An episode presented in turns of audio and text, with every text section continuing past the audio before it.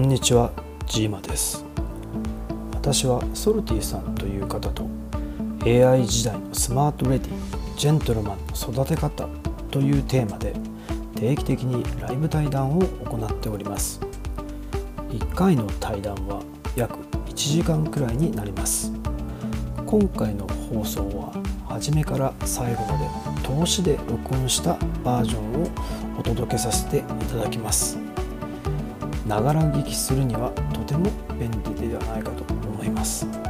それではどうか今回の放送をお楽しみください。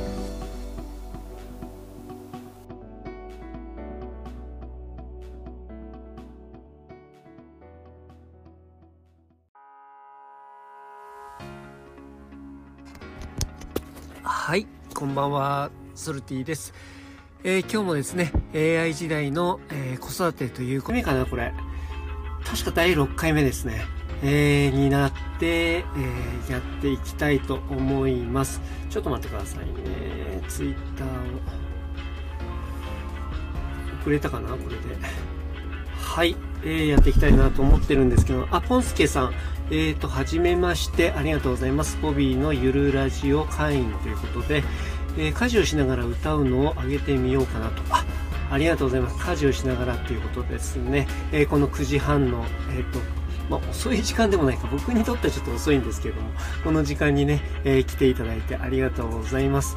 えー今日はですね、AI 時代の子育てということで、これシリーズものでね、今第6回なんですけれども、えーまあ、日本でね、えっ、と、エリート街道、えーまあ、御三家から東大まで一直線に行って、そして、えーその後今ロンドンの方でね、こお子さんを、えプライベートスクールにね、通わせているジーマさん、あ、ジーマさん来ていただきましたね。今招待出しますんで。はい。行きました。あどうもあ、こんばんは。こんあ、そそちらは、こんにちはです。お昼ですかこんばんはどうもあよろしくお願いします。よろしくお願いしますいや、すいません。ちょっと僕今、あの、帰ってきたばかりで、ちょっと息が切れてるんですけど、すいません。ああいいですよ あランニングですか？いや、ランニングです。あの、今ね、仕事から帰ってきまして、今日はね、外、外にいたんですよ。それで今帰ってきて、ようやく間に合い今ね、東京の方は、あの、お店がね、えーもう閉まっちゃってるんで、外ではね、ちょっと収録ができないので、あー家に帰ってきた感じです。今もうそちらもじゃあある意味半ばロックダウンみたいな感じになってきたわけですねそうですね、飲食店はもう8時まで、東京は、っていう感じになってるので、うん、お店やってないです。ああ そうなんです。そっかそっかこっちはねテイクアウトだけなんですよやってるところはそうなんですか。テイクアウト、あ、もうええ完全に中は入れないんダメです。ねあ、ダメですねそうなんですね。なるほど。いや、そんな中、ありがとうございます。でもあ最近ねとんでもないで、すあれです。ロンドン、イギリスの方がすごいスタンド FM 入ってきている方すごい多いですね。ああそうですかうん、なんか、まあ僕の周りだけかもしれないですけれども、僕のコミュニティにもロンドンから入ってきてる方結構いらっしゃいますね。えっとあの LINE のコミュニティですか？あ、そうです、そうです。はい。あ、まあ LINE がね、あれどうやってやるんですか？あの、今、ディスコードにね、移ったので、えっ、と、それはあるんですけれども、はいディ。スコードって言いますとどどういう？なんかね、スラックみたいな感じのものですね。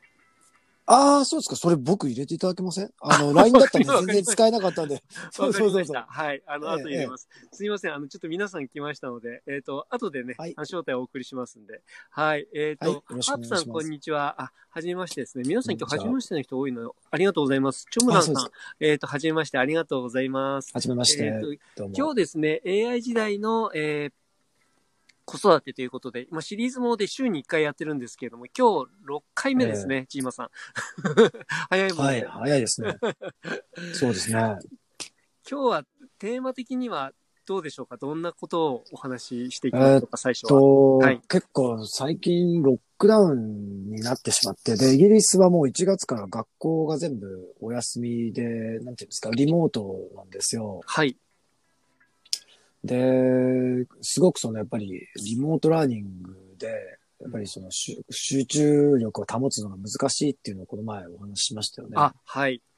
そうですね。なんですよ。前回はそれプラス、やそうそうそうそう。あの、やっぱりちっちゃい子供っって、その、その頭脳を鍛えるよりも、体とかその情動とか、うん。そういうのをもう鍛えていかないと、その、要するに土台ができてないのになんか知識ばっかり詰め込んじゃうと、やっぱり大きくなった時にバーンアウトしやすいっていう研究結果とか結構出てて、だからすごくその、はい。うちの校長先生とかは、すごくその政府が、まあロックダウンまた延長したんですよ。えーとはい。2月の終わりで解除ってことだったんですけど、3月いっぱいまでみたいな感じで、ですごくやっぱりその子供の、特にちっちゃい方の学年の子たちのそういう、なんていうんですかね、身体機能の発達とか、その情動の発達とかうんっていうのをすごい危惧してるっていうメッセージを結構出してて、うん。で、まあ政府とかそういう人たちの意意見とかそういうのもかなりそういうか、ね、校長先生が、まあお話ししましたよね、トップガンのあのはい校長先生みたいなはい結構かっこいい。はい。うんあのトム・クルーズのようなあの、そうそうそうそう、も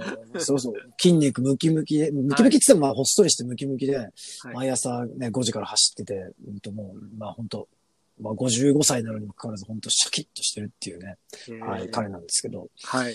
で、そう、だから、すごくその子供たちも、要はこれって今までのこの100年間で子供たちが経験したことのない未曾有の状況じゃないですか。はい。そうですね。うん。あ、イエさん、こんにちは。このこんばんは。こんにちは。はい。だからやっぱりこの1年の中でそういう運動とかそういうものができなかった場合にどういう影響が出てくるかっていうのはすごくその深刻だっていうふうな感じなんですよね。うーん。うーん。なるほど。いや、でも確かにそうですよね。なんか、あのー特にロックダウン、まだ日本はロックダウンはしてないですけれども、そちらの方はね、うん完全にロックダウンっていう感じになっちゃってるので、なかなかね、えー外に出歩けないですもんね。そう。で、去年は一応ロックダウンだったんだけど学校があったんですよ。はい。今年に入ってから学校もそのなくなってしまって、やっぱりすごくその、まあみんなね、家の中で悶々としてなきゃいけないっていう状況で、特に子供にとってみればもう地獄ですよね。うーん。いや、本当です。うちはまだね、そうそう、マンションの中に、えっ、と、コミナルガーデンっていうのが結構あって、そこで大暴れしたりとかっていうのができるんで、まあ、うんちょっとでも外出て5分でもいいからもうダッシュしてこいとか言って、一緒にダッシュしたりしてるんですけど、やっはいうん。あのーソルティさんってちっちゃい頃、どういうお子さんでした？僕は、うんと、さやっぱ外で歩遊ぶのが僕は好きだったので、サッカーとか野球とか、うんそういうのを近所の子たちと、まあ、近所にたくさん子供がいたので、そういうのばっかりやってましたね。でもファミコンが出始めてから、ファミコンに半分ぐらい取られましたけどね。ああ、そうですか。ファミコン出たのって小学校何年生ぐらいですか？ファミコン出た小学校1年生かな。1年生ぐらいで、買ってもらったのは3年生でした。それまで友達ん家でやってました。ああ、そうですか。そうすると、結構その辺からみんなやっぱり外での遊びが減ってきたっていう感じですかね。いやー、そうなんですかね。なんかその、まあ、でも、そうですね。そこぐらいはやってなかったのかな。なんか、ゲームウォッチみたいなのがありましたね、そういえば。今の、あ なんていうんだろう。DS みたいな感じのものありましたね。なんか、その、すごい恐ろしいなんかレポートを最近読んだんですけど、そのはい大人でも子供でも、その、人の集中力が、そのスマホができて、出てきてから、ものすごい減ってるっていうのを聞いたんですよね。はあ、はい。うんうん。前回もその集中力とか、前々回も集中、集中力をどういうふうに維持するかっていうのをすごい、あの、重要だっていうふうに言ったじゃないですか。はい。で、今までって CM ってなんか15秒、テレビとかね、15秒とか30秒のその広告枠だったじゃないですか。はい。ですよね。はい。その、で、それってやっぱりその集中力がどれぐらい続くのかだろうっていうのを、まあいろいろ統計的にテストして、で、まあそういうところに落ち着いたらしいんですよね。で、大体15秒ですよね。広告って。ねあんまり長いとはいそうですね。認識変わうんるから。うん。なんだけど、ここ2年ぐらいで15秒の集中力は全然持たないらしいですよ。大人で。ああ、なるほど。でも YouTube とかもそうですもんね。なんか、バンバンバンバン、うんなんかちょっとなんか、数秒見てダメだったらと飛ばすみたいな、そういうのはもう慣れちゃってますもんね。そう。だから、そういう、なんていうんですかね、刺激に反応するっていう風な、そういう脳に回路ができちゃってるので、もう15秒ですら最後まで見るっていうのはあんま少ないらしいですよ、広告とかも。なるほど、はい。うんうん。だからまあ8秒らしいですよ、今だから。なるほど、8秒。僕8秒も8秒待てないかもしれない。まずいですね。親がこんなだったら。あ、そう。だから、ええそう、8秒くらいしかもう集中力っていうか、その、が続かない状況の人がいっぱい出てきちゃってるらしくて。ねえこれってどう思います？あ、今ちょうどコメントいただいてますね。なんかはいあ、あ、ゆえさんはい素敵、ダッシュするジーマさん、すいません、ちょっとさか さっきのね、お子さんと一緒にダッシュすはいるジーマさん、素敵っていう、ゆえさんの、あの、コメントと、僕もちょっと見たいんですけどま、す。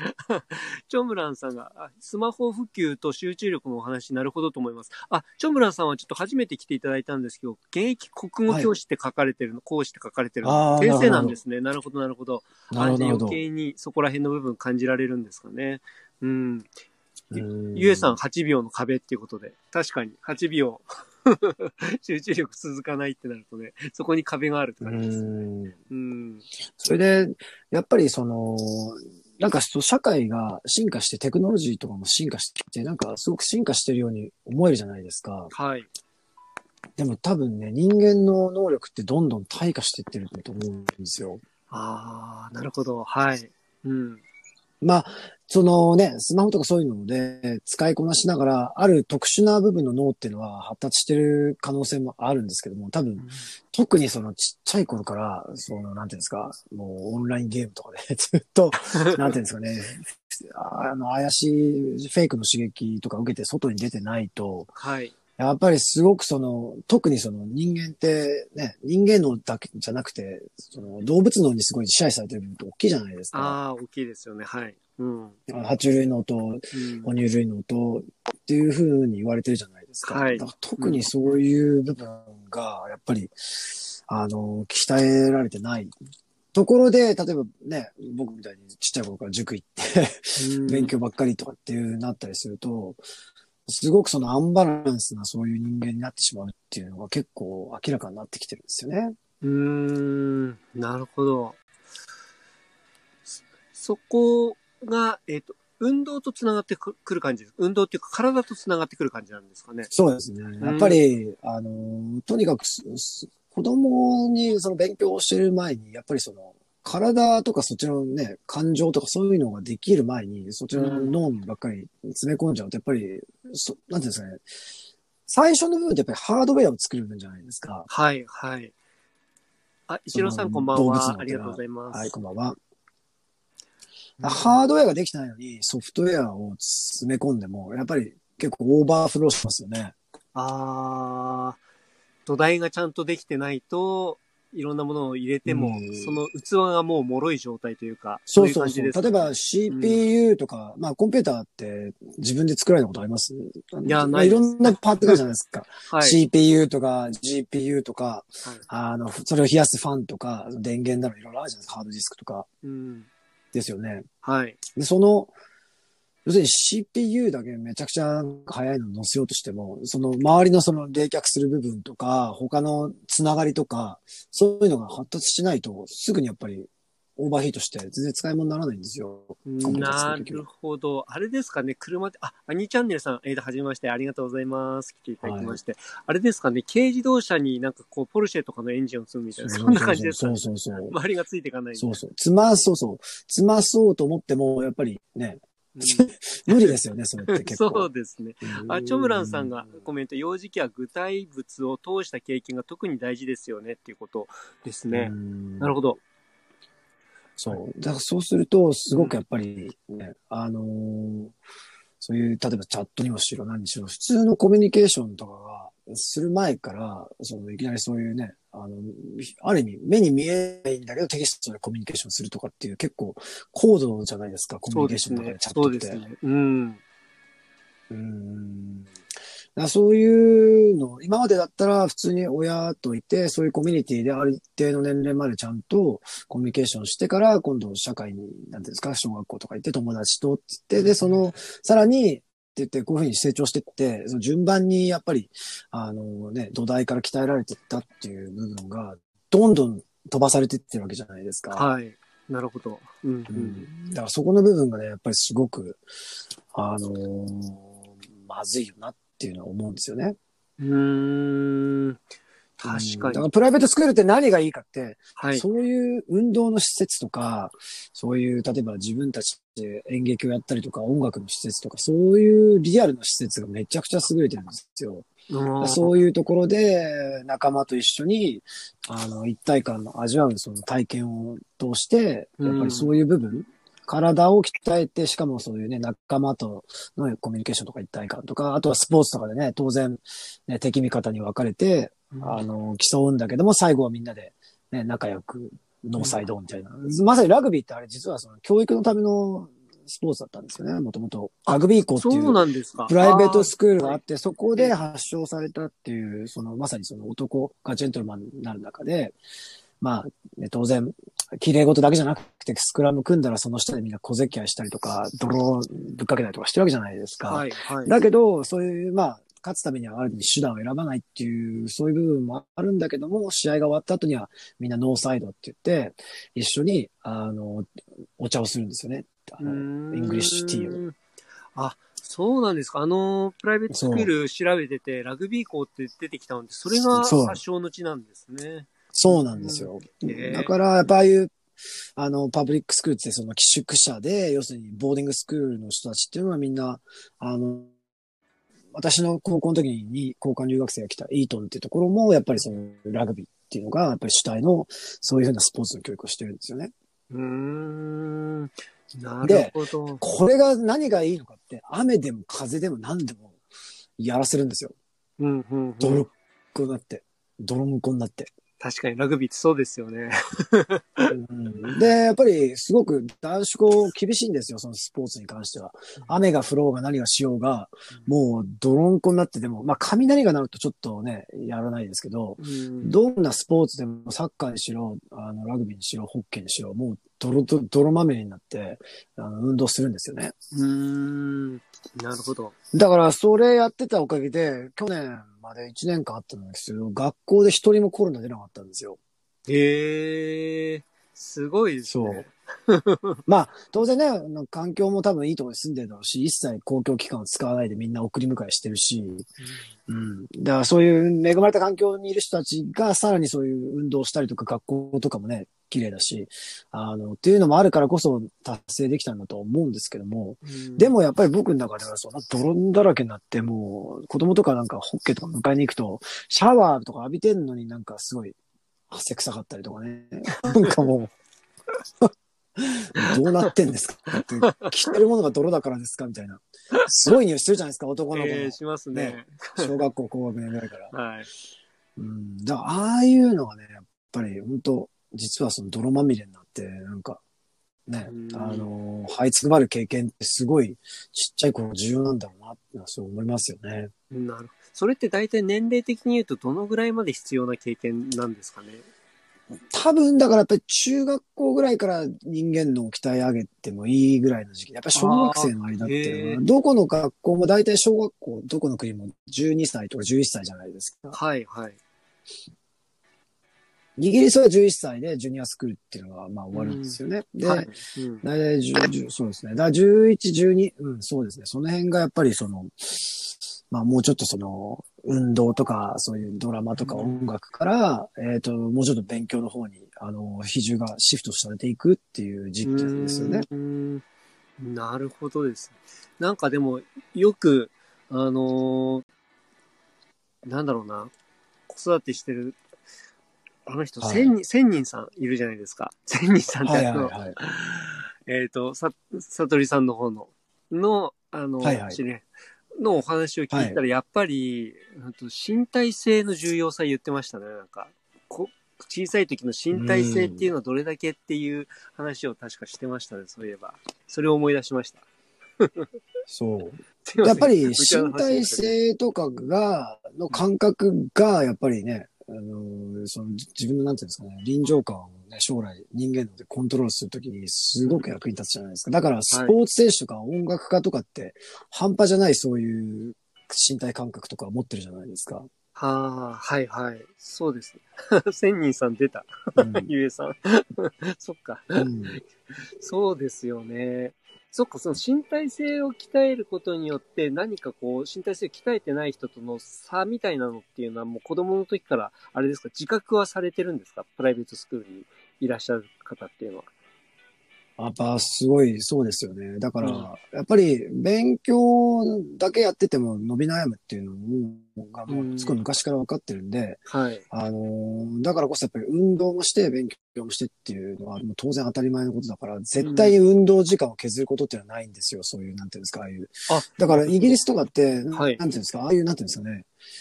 うん、塾みたいにないんですよ。大体プライベートチューターっつって、もう家に来て、そういう、また塾に通ったりするとすごい時間の無駄じゃないですか。そうですね。はい。ですよ、うんそうそう。だからもうそういうのはなくて、基本的にはもうそういう、まあお金ある人も、そういう塾に行かせるんじゃなくて、全部その家庭教師ベースですね。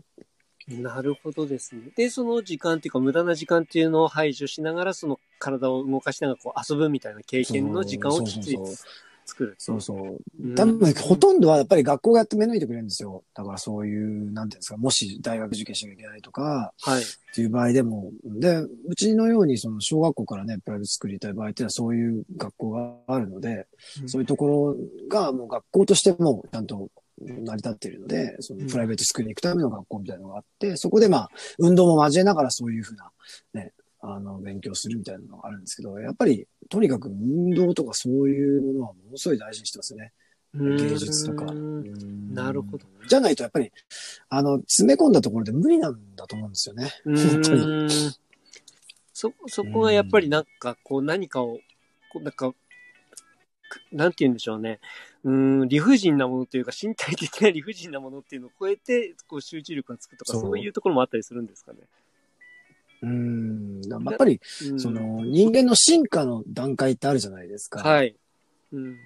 そういう発達の段階っていうのはもう結構ある程度科学的に、あの、見つかってる部分ってあるじゃないですか。そうすると、ちっちゃい頃は大体これこれこういうことをして、で、体、まあ、と、とりあえず、ハイハイって結構長くさせた方がいいって言われてるじゃないですか。はいそれってやっぱり必要な能力がやっぱり身につくからじゃないですか。うんですよね。はい。うん。いたずらにだから歩行器とか使っちゃダメで、やっぱり、とにかくハイハイを長くさせなさいっていうのって結構言われてますよね。それにはやっぱりそういうちゃんとした理由があって、うんですよね。だからそういうふうになんとなくその社会の風潮として、なんかよくわかんないけど、標準値があってね、マーケティングのそういう、なんか商品を売る人は、なんかこう、歩くのが遅い人は、なんかちょっと心配だろうからって言って、そういうところで、なんかね、煽ってなんか歩行器を売ったりとかっていう、そういうビジネスがあるわけじゃないですか。確かに不安をですよね。煽る感じですよね。うん。確かに。うんだから逆にでも子供ってまあ一人一人違うわけだから、その標準値とかっていうのはある意味ないわけですよね。うんでも。それって明らかに誰かがその作り出して、誰が儲かるのかっていうと、そういうビジネスをやってる人たちなわけじゃないですか。別に。ね。そんで、そんなのばっかりですよね。ある意味マーケティングのメッセージ。いや、本当ですよね。なんか今子供にはね、お金かけちゃうから、なんかそこにね、なんかいろんなそういう不安マーケティングみたいなのっていっぱいね、こう、そう。今まで以上に潜んでますもんね。うんなるほどなんかやっぱり、自然、あと自然に触れるっていうのって、やっぱりすごい、あの、重要だっていうのはすごい認識してますよね。それはもう世界中どこでも認識してるはずなんだけども、結構やっはい。ぱり都会だとね、学校がやっぱりコンクリートジャングルの中にあったりとか、うん。まあどうしようもない部分もあるんでしょうけども、だからやっぱそういう中で、なんかね、自然に触れながらやっぱり、うん、っていうのもやっぱり非常に重要な部分ではあるっていうのは、うん、至るところで言われてますよね。なるほど。ソルティさんどうでした？自然に関しては。自然はね、やっぱりありました？僕はね、あの、仙台で過ごしてるので、海も山もすごい近くにあって、あの、ええ あーまあ、車に乗ればっていうかね、本当に1時間ぐらいで行っちゃうので、もう割となんか自然で遊ぶことは多かったですね。うん。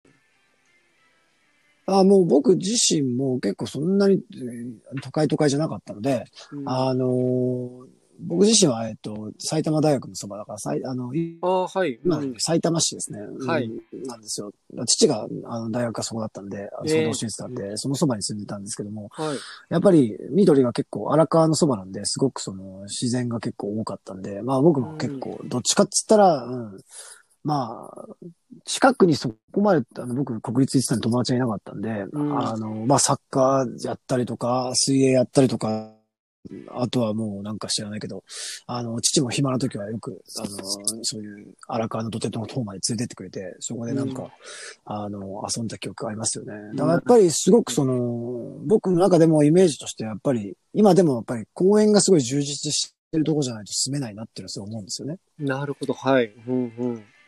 だからやっぱりロンドンってすごくその公園がものすごい充実してるんだよ。いろんな国、あの、大世界の大都市の中でも。なるほどですね。うんちなみになんかあれやっぱりすごくしその、しはい。自然のなあ、んかどうぞどうぞ。こう、はい。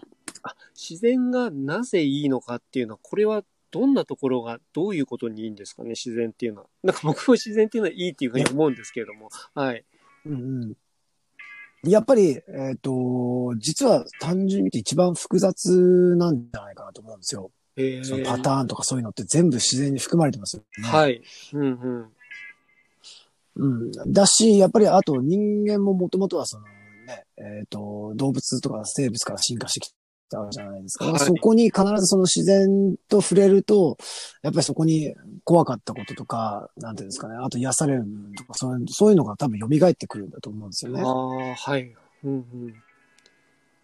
だそうすると、やはりその、あんまりその無謀なね、人殺しなしたりとか過激ななんかそういう、なんていうんですか、他の民族をね、攻撃したりとかっていう感情とかってあまり生まれてこないはずなんですよね。やっぱり恐れと同時になんかありがたさみたいな、そういう畏敬のああ念みたいなのって、こう、湧いてくるわけじゃないですか。はい、はい。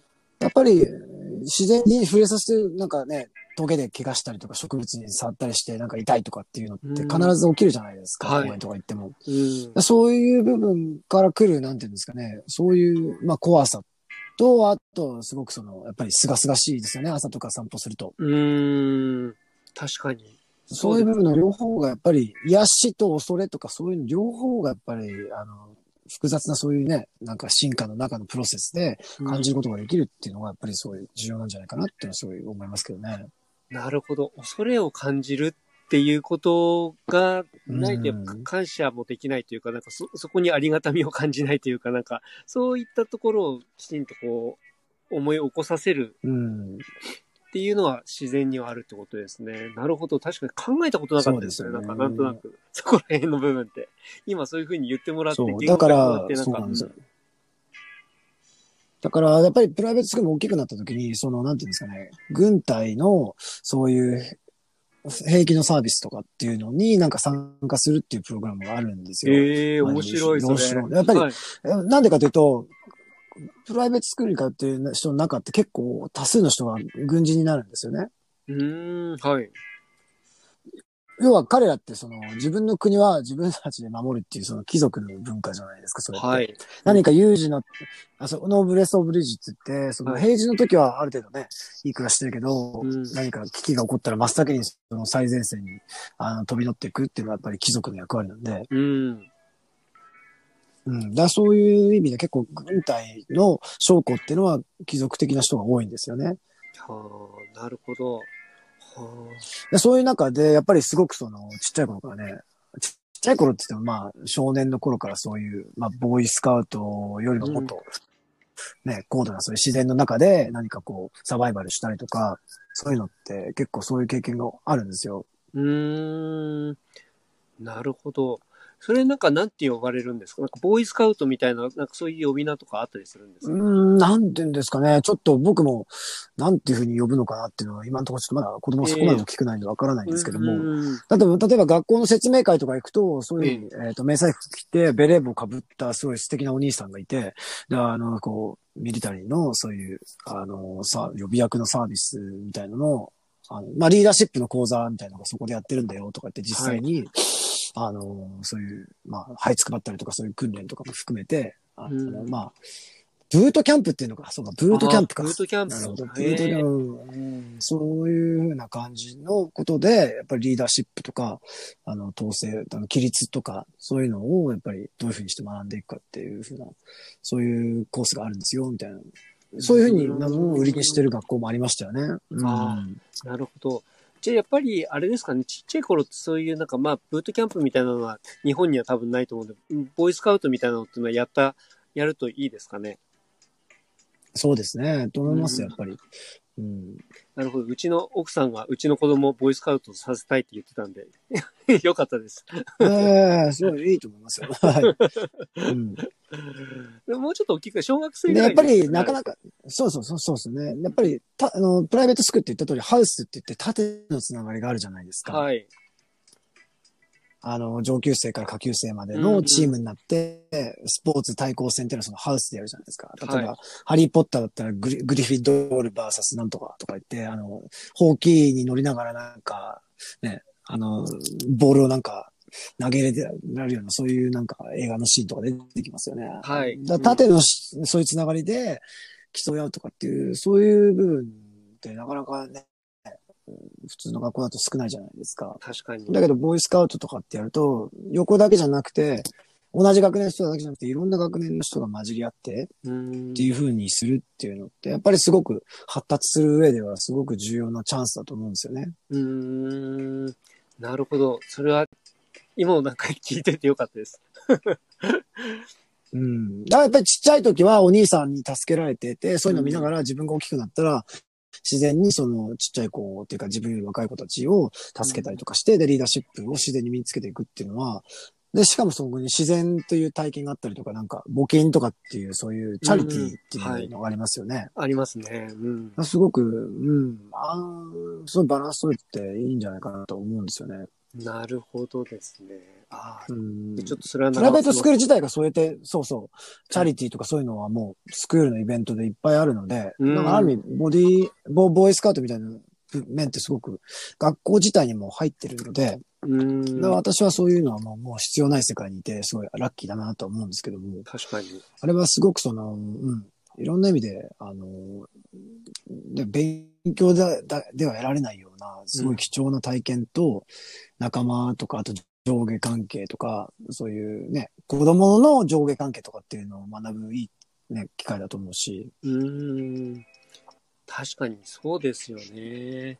そっかそっか。でもそういうのでやっぱり、なんて言うんでしょう。一緒に何か集団行動しながら、まあ体もね、屋外だから使いますしね。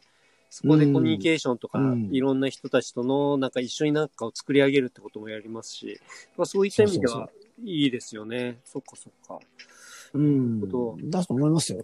普通の男の子だったら多分興味あると思うんですよね。うんあの、うんねえ、どう、どうなんですかね。だから、そう、そういう段階になるまで、なんか、そさっきから話が出てるような、そのゲームとかにハマっちゃうとね、なんか僕は外なんかで出た、出てなんかやりたくないみたいなね、そういう子供も多分今からすごい増えてるんじゃないかなと思うんですけれども。うん。でやっぱりその、最近すごく問題になってるのは、お母さんが例えばスマホを見ながら、はいそ。の赤ちゃんに授乳してたりとかすると、赤ちゃんってアイコンタクトをしながらおっぱい飲んでるじゃないですか。ああ、だかはい。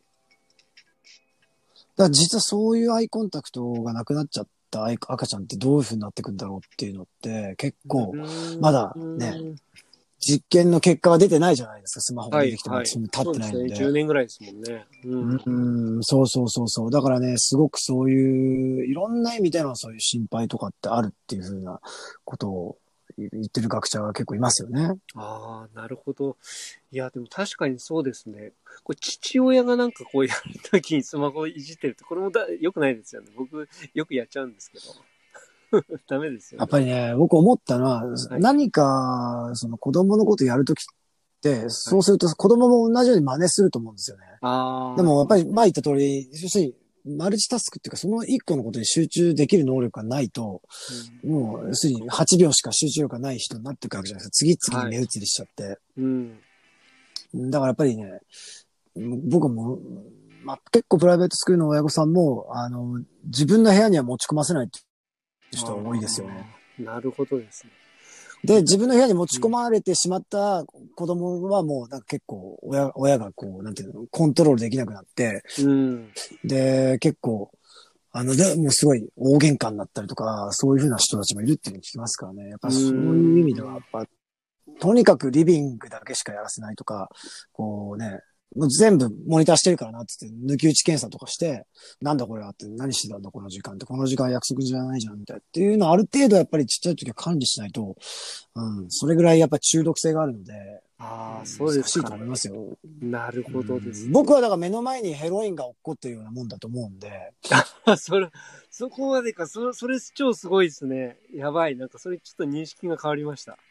目の前にヘロインが怒ってるぐだから僕、仕事中って、そう、はい仕事中ってスマホを白黒にしてるんですよ。えー、なるほど。はい。っていうのは、それぐらいやんないと、なんか、ちょっとでも僕やっぱり、なんていうんですかね、集中するために自然音を聞きながらやるときって、やっぱりスマホにダウンロードしたところから音楽聴きたいなと思ってやるんですけど、まあ、それもね、たまになんか画面を触ってしまうと、あの、ちょっとチラッとなんか、うんね、目に入るじゃないですか、いろんなものがはい、そうですね。でも SNS とかはもうすごいページの6番目とかにあの分散的に置いてあって探さないと使えないようになってますし、もうなんていうんですか、そういう、あのーわざとそういう中毒性のものは手間がかかるようにそのしてるんですよ。うーん。なるほど。そうそう。これはもうタバコをやめるときにすごい学んだんで、いかに手軽なものっていうのは、その、え中毒になっちゃうかっていうのが分かったんで、とにかくそういうものは、そう、めんどくさくする。何をやるにも。なるほど。手軽さっていうのが、それも敵なんですね。中毒性。手軽さがあってあの、僕タバコやめようと思った時に、なんでこの紙タバコって美味しくもないのにこんなになるかっていうと、やっぱ店が近くにあって、買っちゃって火つければ、うん。あのー吸えちゃうじゃないですか。はい。でも他のタバコって掃除しなきゃいけない、メンテナンスしなきゃいけないとか、うんなんかね、結構そういうハードルがあるんですよ、いろんな意味で。はい。その、そのタバコを吸うには。だけど、買ってすぐ火をつければ吸えちゃうっていうの、そういう手軽さっていうのはものすごい、あの、これは、あの、中毒性っていうか、中毒性プラス、うん。あの、その、やめようと思った時に、もうなんか習慣についちゃって、あの、なかなか抜けないのかなって思ったんで、とにかくその手軽さっていうのをなるべく排除して、どれだけそのね、あの、うんまあ言ったじゃないですか、トリガーがあはい。って、なんはいかの。行動があって、報酬が、報酬が来るわけじゃないですか。はい。で、まあ、報酬の間のそのね、トリガーがなんか時にその行動をどうやってその変えていくかっていうところで、やめたいものはめんどくさくして、変えたいものはすごく手軽にするっていう、そういうオペレーションっていうかそういう工夫、なるほどそういう。スキルがやっぱりすごい重要だと思うんですよね。うんなるほどですね。ゆえさんも手軽さも敵っていう。ねえ、ほんとね。そうですよね。だから手軽さを味方にしなきゃいけないってことですね。そうお。話だと。そう。だから例えば何かね、あの、朝なんか起きたら、なんかこういう運動したいって言ったらもう、着替えを目の前に置いといてとか、んそういう、なんていうんですかね、もう、もう起きた瞬間に何かすぐやらざるを得ない状況にするとか、あと結構アプリとかでも、はい。なんかすっごい、なんか大音量がなんか違うとこから鳴るアプリとか、なんかいろいろあるんでしょ、そういう。あとなんか起きれなかったら罰則がなんか、罰金が勝手になんか何百ポンド他のとこに行っちゃうとか、はい。あの、課金されちゃうとか、結構そういうね、うん。うん、まあなんかそういうので、結構強制的になんか習慣、悪い習慣やめさせようみたいな、とかっていうアプローチもあるみたいなんですけど、まあとにかくね、うん。それぐらいやっぱり悪い習慣って取るの大変なんで、だからつかないようにするのがやっぱ本当一番なんですよね。タバコも吸わなけりゃね、うんならないじゃないですか。そうですね。なるほどですね。これ、あの、依存的にさせる方の立場ってあるじゃないですか、企業側。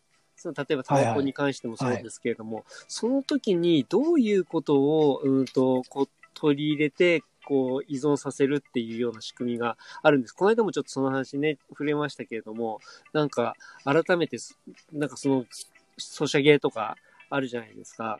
で、あの、はいジーマさん、クラブハウスって知ってます？クラブハウスっていうのは、どう、どういうクラブっていですか、うあの、音声アプリが、えこの3日間ぐらいで日本で大爆発してるんですよ。すごいえっと、ことそれは爆発っていうのは広がってるってことなんですか、えー、広が炎ってる上してるんですか？あの、ツイッターとかでもトレンドの1位になるぐらい、えっ、とですね、はい。あの、音声配信でアメリカのものなんですけれども、去年の4月ぐらいに出て、はいはいそれでなんか Google、もともとはい Google にいた人みたいなんですけれども、あの、招待制なんですよ。はいはい。で、招待制で、はいえっと、2人にしか出せないんですけれども、うーんと、芸能人とか、あーと、まあ、起業家とか投資家とか、そこら辺の人たちから急にパッと広がって、それで、このはい3日間ぐらい、みんなそれの正体が欲しい欲しいって、もうそればっかりです、ツイッターの。で、今僕のコミュニティでは、うんと、僕が4日ぐらい前に手に入れたので、それでね、もう全員にも、はい。持っても、あの、まあ iPhone でしか使えないんですけれども、iPhone で使える人にはみんはい。はいなそれ、あの、招待して、今使えるようにしはい。してるところなんですけれども、今ね、だから、はいまあ、ただその、一人が二人に対してこう出せるっていうようなことが、うんとはいもう何日かも経ってるので、えっ、と、まあ今爆発的に、はい多分今日ぐらいから、うんと、一般、一般の人にっていうとあれですけれども、まあ手軽にこう手に入れられるようにちょっとずつなってきてる感じなんですけどね。でもなんかまあ、みんな欲しい欲しい。難情というネズネズネズミ講じゃないですか、それ。そうです。もう 完全にネズミ講の原理です、それ。そうですよね。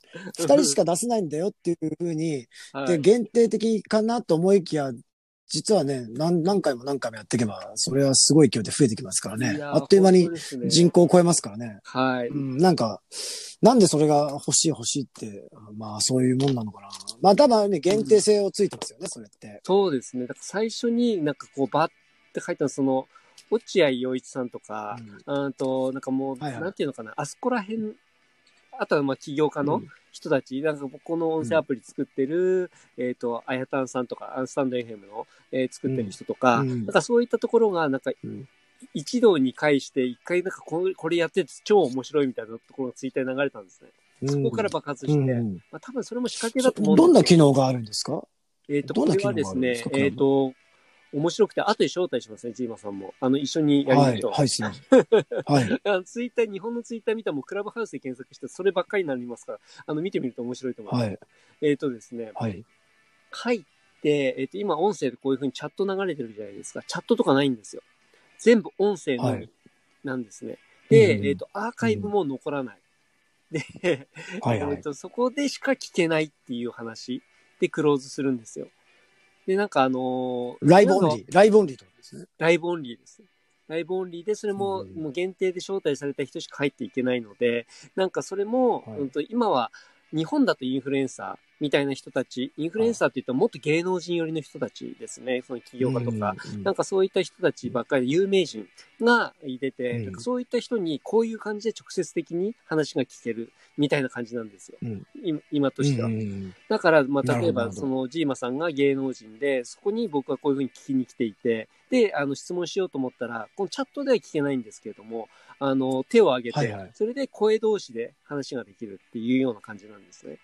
だからなんかこう、繋がろうと思ったら今までと違うような、だから、なスタンダー FM はどっちかっていうと庶、庶民っていうかね、一般の人に向けて簡単に音声配信ができるっていうような UI になってるんですけれども、うん。そっちの方はどちらかというとインフルエンサー寄りなんですね。インフルエンサーにどれだけ近寄れるかっていうような感じなんです。だ関係性をこう商品にしてるような、そういうイメージですね、なんとなく。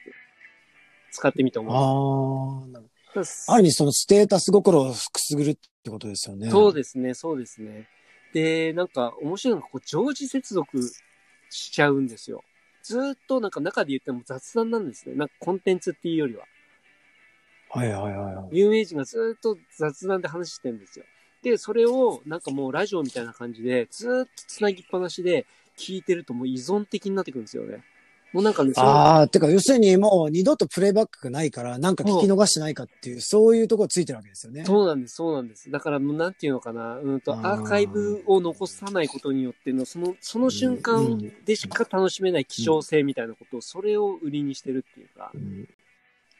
うーんなるほどね。要するに、うんいかにそうやって今ね、そのパイが限られてるから、その暇時間っていうかそのね、はい。そこでどういうふうにしてその優先順位を取るかっていうので、うんあの、もうアーカイブ残さないぞっていうので、もうライブしかないからっていうので、こう優先順位をジャンプアップして入ってきたっていう、そういう感じですかね。結構研究してますよね、これ。そうですね。もともと Google の方だったみたいで、Google でうん。ピンタレストかな、ピン、なんか、プロフィール見たら、ピンタレストで2年間ぐらい、そう、なんか UI の研究をなんかしていて、その後に、うんと、うんなんか起業してっていう感じで、去年の4月ぐらいに作ってるみたいなんですけども、だからなんあか、ー設計がもう僕もね、結構ピンタレスト、ピンタレスト結構好きでつ使ってたんですけど、はい。やっぱりインスタグラムがいろんな意味でこうね、巨大だからいろいろ妨害してきて、あんまり広がらなかったじゃないですか。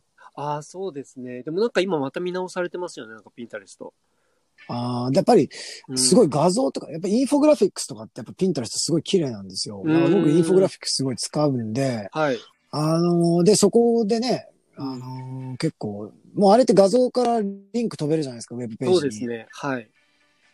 うん。だからすごく、あのーデザインとかそういうのに関してはやっぱりピンタレストすごい優れてるなと思ったんですけど、いまいちなんかね、うん。そこまで爆発的にインスタみたいに広がらないですよね。そうですね。多分使い道っていうのはまだ一般の人にそんなにないんじゃないかなっていう感じがしていて、なんですけれども、うんなんか今そこからのアクセスってすごいみたいなんですよ。例えばブログとかすると画像を前に出しといて。なので、そういうアクセス集めたりとかするのにピンタレストを攻略するみたいなのが今ちょっとずつ注目されてますね、日本では。ああ、そうなんですか。へえ。うん。だからね、まあ今イン、あの、インスタとかも、昨日もまさに、えーちょ あの話がずれちゃって申し訳ないんですけれども、あの、さっき言ったクラブハウスの中で、えっ、と、インスタ。を、えー、とやってる人、なんか、まあ、インスタグラマーの人たちのルームと、まあはい部屋ごとで分かれてるんですよ。なんか、どっちかっていうと、なんていうのかな、うーんと、カンファレンスみたいなイメージなんですね。なんか、いっぱい部屋があって、そこに、うん例えば、ホリエモンさっきホリエモンがやってましたけど、ホリエモンのところには500人ぐらいいて、で、他の人のところには、なんか、費用館のところに200人ぐらいいて、みたいな、そういうのが同時多発的に起こってるんですね。で、そこで、まあ、はいこっち行って、話聞いて、こっち行って話聞いて、みたいなのができるみたいな感じなんですけれども。だからなんか、一人の人の話を聞かなくても、どっかでなんかやってるなみたいなところで、もうそれ依存的な感じになっちゃいますよね。ずっとつなぎっぱなしになっちゃうんですけども。ああ。逆にじゃあ、ホリエモンさんとか、そういう有名人ってずっとそこにいるってことですか？えーとですね、ホリエモン、なはい何時からやるよみたいな感じのことをこ告知して、それでやってるんですかね、それとも。あ、えーと、そういう風にやってるのもあります。なんて言うんでしょうね。何時から、今回はね、ホリエモンがやってる YouTube チャンネルの収録を公開でここでやりますみたいな感じでやっていて、だからその収録を3本ぐらい撮ってました。だからそれをなんかこうそのまま見せてるみたいな感じだったんですけれども、で、結局なんていうのかな、収録とかをそのままやってても、うんと、他の人は発言しようと思う権利をシャットダウンしてれば別に喋られないんで、あの、雑音が入ることもないんでなるほど。うん。まあ、それはすごい、扱い方として面白いなと思ったんですけれども、うん。今、だから、この、音声配信だけなんですよね。音声だけ音声。配信だけなんですよね。そうです、そうです。声だけです。もう、すごい、削ぎ落とされてる感じですね。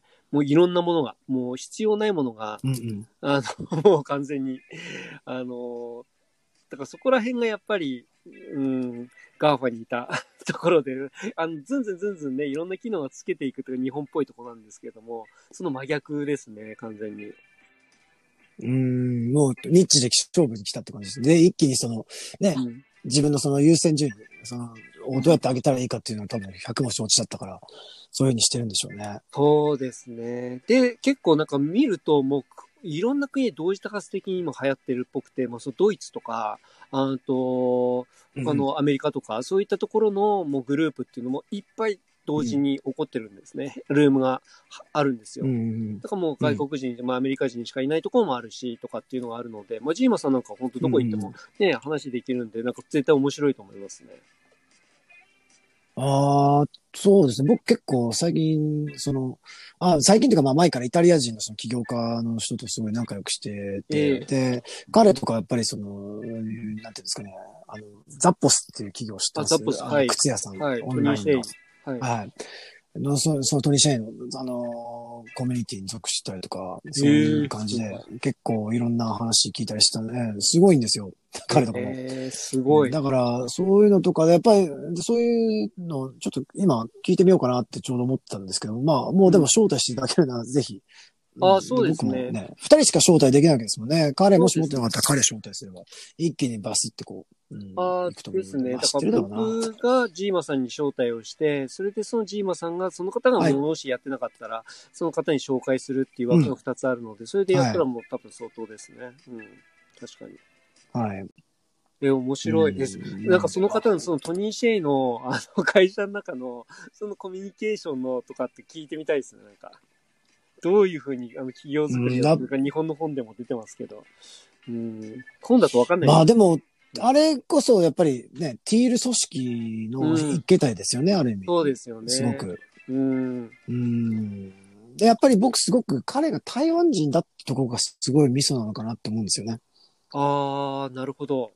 それはなんでですか？うん、やっぱり、やっぱり台湾ってずっと、あのーね、戦後、いろんな意味で社会、世界からね、なかなか国として認められない中で、うんその中国からも取り込まれちゃうかもしれないっていう恐怖の中で、いろいろとやっぱり戦ってきて、で、今の地位があるわけじゃないですか。はいだからすごくそのシリコンバレーみたいなのも発達してますよね、台湾ってもうすでにテクノロジーの面では。うんうん。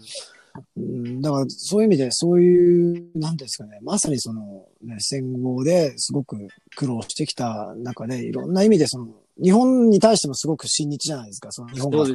ね、台湾に投資したことに関してもすごくその、うんあの、ポジティブに見てくれてるし、うん。だそういうふうな感じだから、やっぱり、なんていうんですかね、また中国とは違った世界観じゃないですか。そうですあねの。ビジネスに対するやり方が。うん。全然違いますよね。そういう痛みが分かってる人っていうか民族だからこそ、あのなんか、そういうのがすごい詰まってて、あそこの企業のう上に。ん。あのすごくこれからああいうの、ね、組織って増えていくといいなと思いますよね。だからコミュニティの運営とかっていうのもすごく参考になるかなと思って、ええいや、なりますよね。ザッポスって。うん。うん。今聞いて久しぶりになんかザッポス聞いたなと思ったんですけど、確かに今の時代のこのコミュニティの作り方のすごい参考になりますよね。なんか、あの形は。う。うんん。そうですよね。うんだからやっぱり、ね、非常にやっぱりそのゲーミフィケーションみたいな概念もすごい入ってるんで、要するにどうやってレベルアップしていくかっていう、そのインセンティブをこう作り続けてっていう。で、まあ、ともするとゲーミフィケーションって結構操作的になっちゃって、なんかつまんない仕事をどれだけなんかね、あの、やらせるかみたいなっていう風にして導入してる人とかもいるから結構ね、ブラックなあのうん導入の仕方をしてるとことかもあるんだけど、そうじゃなくて、全然なんていうんですかね、もっと、ね、あの、すごくポジティブですよね、イメージが。うん、そうですね。なんか、クリーンだし、うんなんかそういうのに憧れあて。あったかい、あったかいっていうか、そう、暖かいんですよね、すごくそうんの会社全体が。ううんやっぱり、だから、プライベートスクールともすごく共通点があるんですよ。ああ、なるほど。はい。うん、だこういう、なんていうんですかね、ティール型っていうんですかね、やっぱり生命体をモチーフにした、うんそういったような自律的で、うん、かつその共存っていうのを考えていく競争じゃなくて、っていうのがやっぱりすごいこれからのキーワードだと思うんですよね。だから、、はい。あのーすええだからこそやっぱり日本人もね、コミュニティっていうのは、例えば老舗企業とかでものすごくその、たくさん老舗企業があるわけだから、うん。その部分で見ればうまくできるはずなんですよね。そうですよね。なんかそういうの、ある意味得意、得意というかね、うん、そういった部分もすごい日本人の特性としてありますもんね。うん。うん。だからやっぱそういうのって、やっぱり彼自身はどっちかというとやっぱり大学から、えっ、と、アメリカの有名ななアイビリーの学校に行ったような人で、っていう感じですけども、やっぱりちっちゃい頃はやっぱり台湾にいて、それなりにね、自然とかそういうのに触れながら育った人だと思うんですよ。うん。まあ経歴見てると。はい。うんももちろんどっちかというとパワー、エリート層ではあるんですけども、うんやっぱりすごくその、自然とかそういうのっていうのを、だからこそなんかね、ああいう風になったんじゃないかなと思いますよね。なるほどですね。いや、なんか、久しぶりに本を読み直してみたくなりましたね。もうしばらく昔そうですよね。トニー・シェーって2冊ぐらい出してますよね。あの、ザ・フォス出してんですか？確かね。あ、一冊しか読んだことないです。なんか自伝的なやつしか。バージョン2出てましたよ。あ、そうですか。バージョン2出てますよ。ええ日本ではやっ、あれかな？出し出てないのかな？そんなことないですか？日本語でした？あ、あ、日本語でしたよ。え大丈夫です。あありますよ。はい。じゃあちょっと読んでみよう。調べてみます。早速見てみる。なるほどですね。なんか、すごい。だからやっぱりね、これからの時代のそういうね、そういう、今ね、家族的なものよりもさらに生命体的なそういう自立型っていうので、ティール組織っていうのはい。あね、打たれてますけど、結構、ヨヨーロッパの会社とか見ても結構家族的なんですよね。だから、そそれって日本のそういうね、日本が世界を圧巻した時のああいうのから学んでる部分って多いと思うんですよ。うんだけど、日本ってどっちかっていうとね、海外のなんか、すごい投資銀行のあの短期的な、ね、成果主義モデルとか導入してからより悪くなっちゃってるじゃないですか。うーん。なるほど。うんだからすごい逆境なんですよね。確かになんかね、自分たちで持ってるせっかくいいものをね、見ないで、他の人、うん他のところのいいものばっかりこう、隣の芝生の青さばっかり気になるみたいな。うん。そういうとこありますもんね、日本人は。うーん。そうですね。まあだからこそやっぱり、うん、その昔もうちょっとね、こう、テクノロジーが発達する前の時代のそういうものっていうのを、なんていうんですか、ちゃんと自然で遊んでとかっていうのが、すごくやっぱり教育でも見なさ見直されてきてますし、やっぱりその人間っていうか子供の発達にとってみても、そういうね、あのーテクノロジーに触れない時間で自然と触れるっていうのはやっぱり重要だっていうのはどんどん見直されてるので、そういうのってやっぱりね、おお父さんお母さんが一緒にね、やっぱり、うんあの、時間を作ってあげるっていうのって結構大きな時短になるんじゃないかなっていうふうには思いますよね。確かに、そうですね。なんか子供がうん全部判断できる前に、やっぱり親がね、なんかそういったところにちゃんと関心を向けないとなかなかそういうふうにはならないですそうもんね。なんですよね。うーん。うん。かそうなんですよ。という感じですいません。今日はあの子供たちの休み時間があと5分ぐらいしたら、あの外に出て連れてってあげないといけないんで、申し訳ないんですけど、今日はちょっとだいたい、えちょっと55分ぐらいで、あの、勘弁していただけないでしょうか。ああ、わかりました。ありがとうございます。そうですね。えっ、と、今何時ですか ?2 時ぐらいですか？1時25分ですね。?1 時25分です。あ、ありました。はいこちらもね、今10時半にもうちょっとなろうとしているので、じゃあまた次、来週ねそうですね、え続きをちょっとやりたいなというそうですねふうに思いますので、えっ、と、皆さん遅い時間はいにありがとうございます。ありがとうございましたどうもはい、ジーマさんありがとうございます。あとね、じゃあ、あの、メッセージを送りあり。がとうございます。はい、よろしくそうですね。お願いします。どうかよろしくお願いいたします。はいじゃあまた来週どうも失礼いたします。失礼しますすいません。